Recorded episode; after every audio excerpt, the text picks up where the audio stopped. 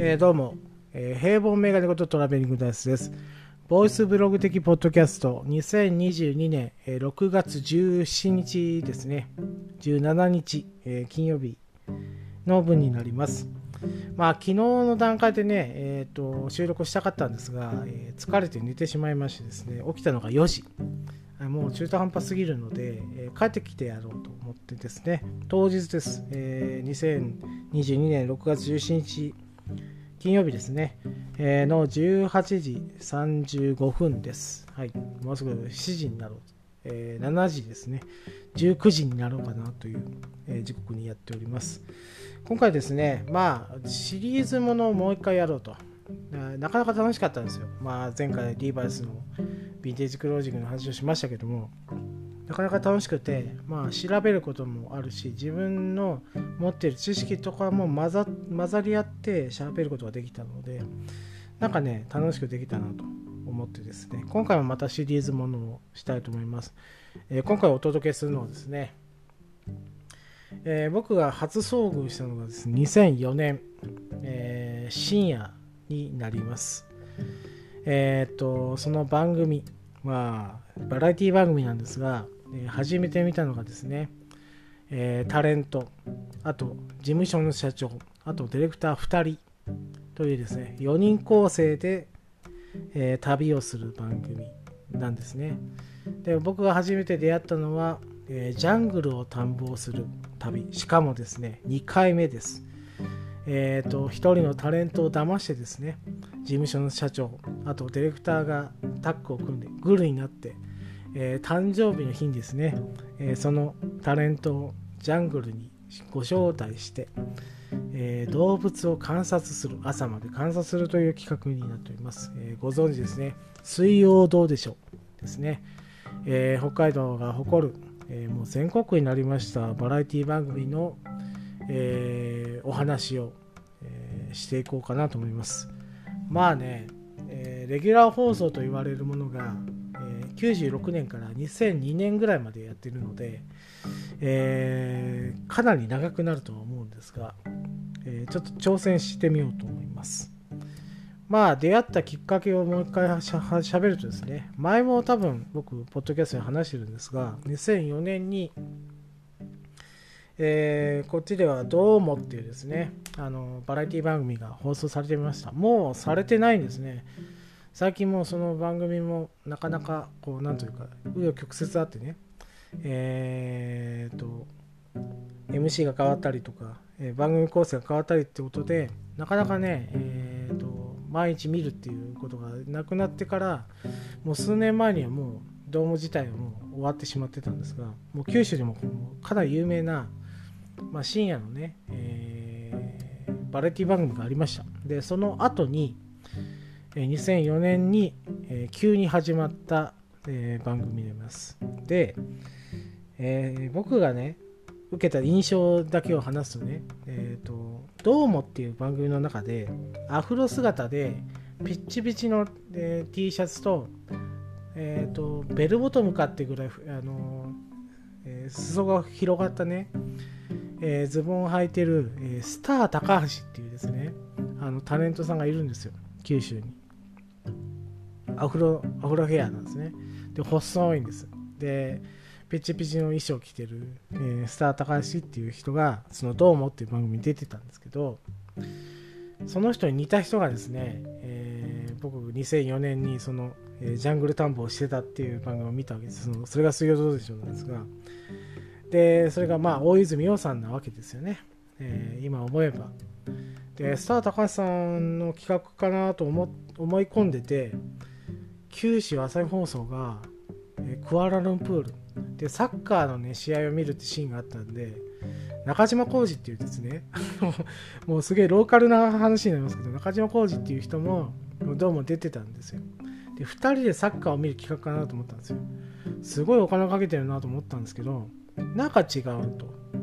えっ、ー、と、そのアフロヘアのスター高橋に似たタレントさんの横にいるのは、まあ、えー、中島浩二さんと同じぐらいの年だろうけど、なんか顔も違ってっていう人だったんですね。で、よくよく考えてみればそれがミスターと言われるね、えー、鈴井孝之っていう人。当時、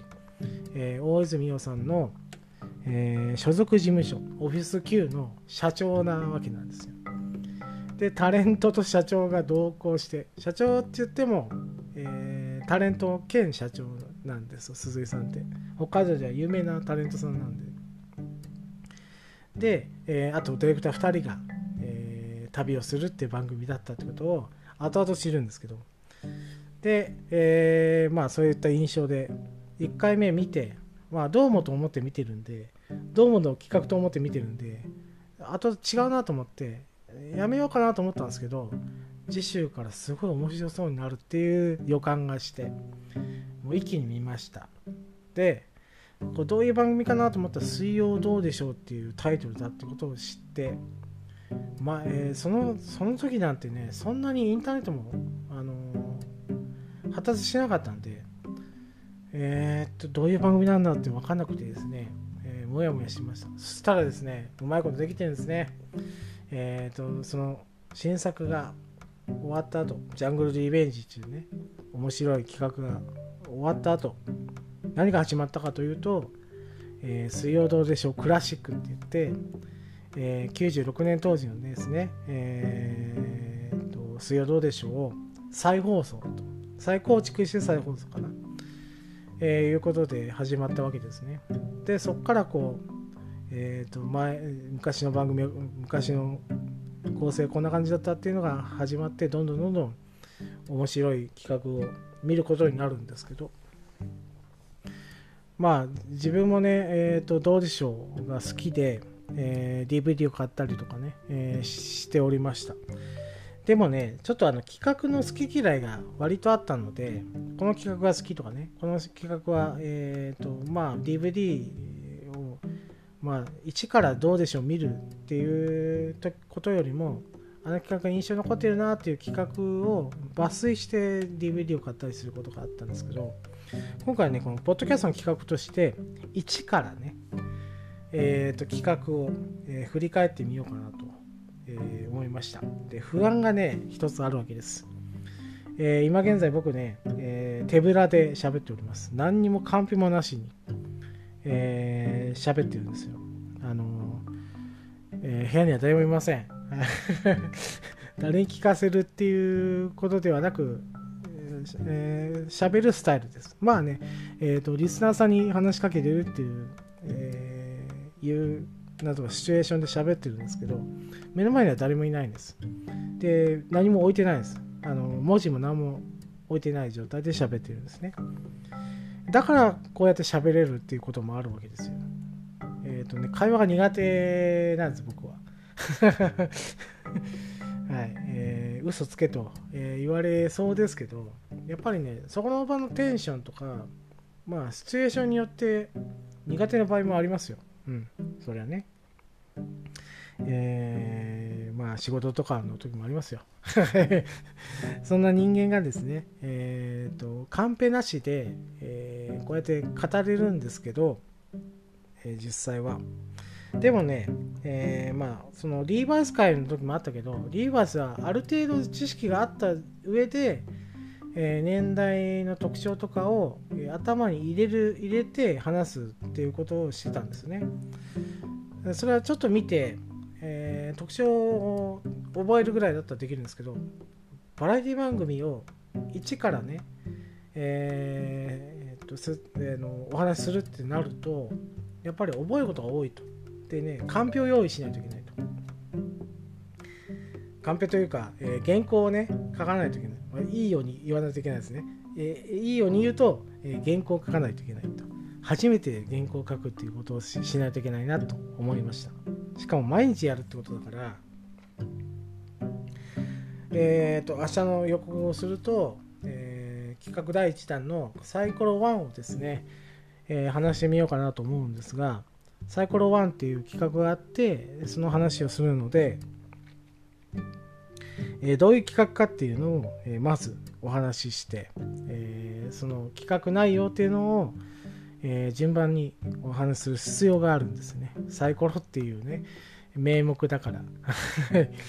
えっと、まあ、この番組を知ってる方ならわかると思うんですが、えーと、結構順序立って話さないと、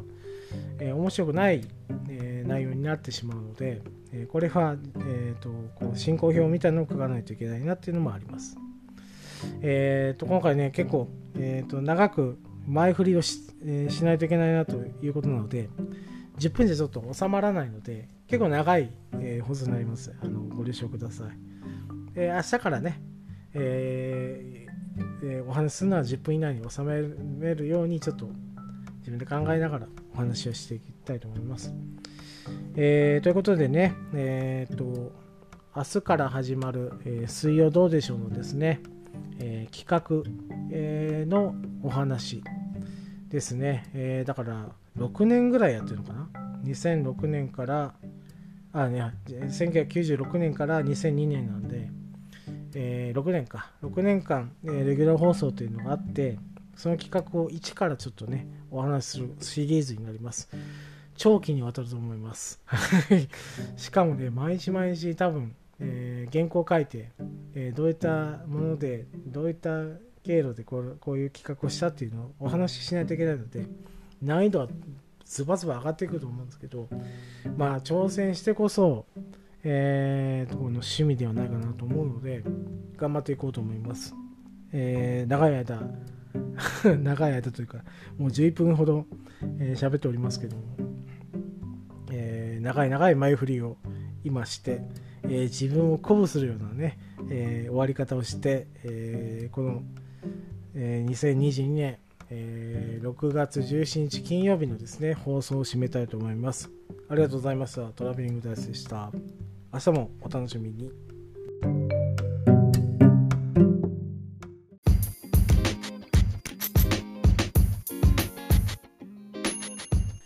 当番組では感想を募集しております。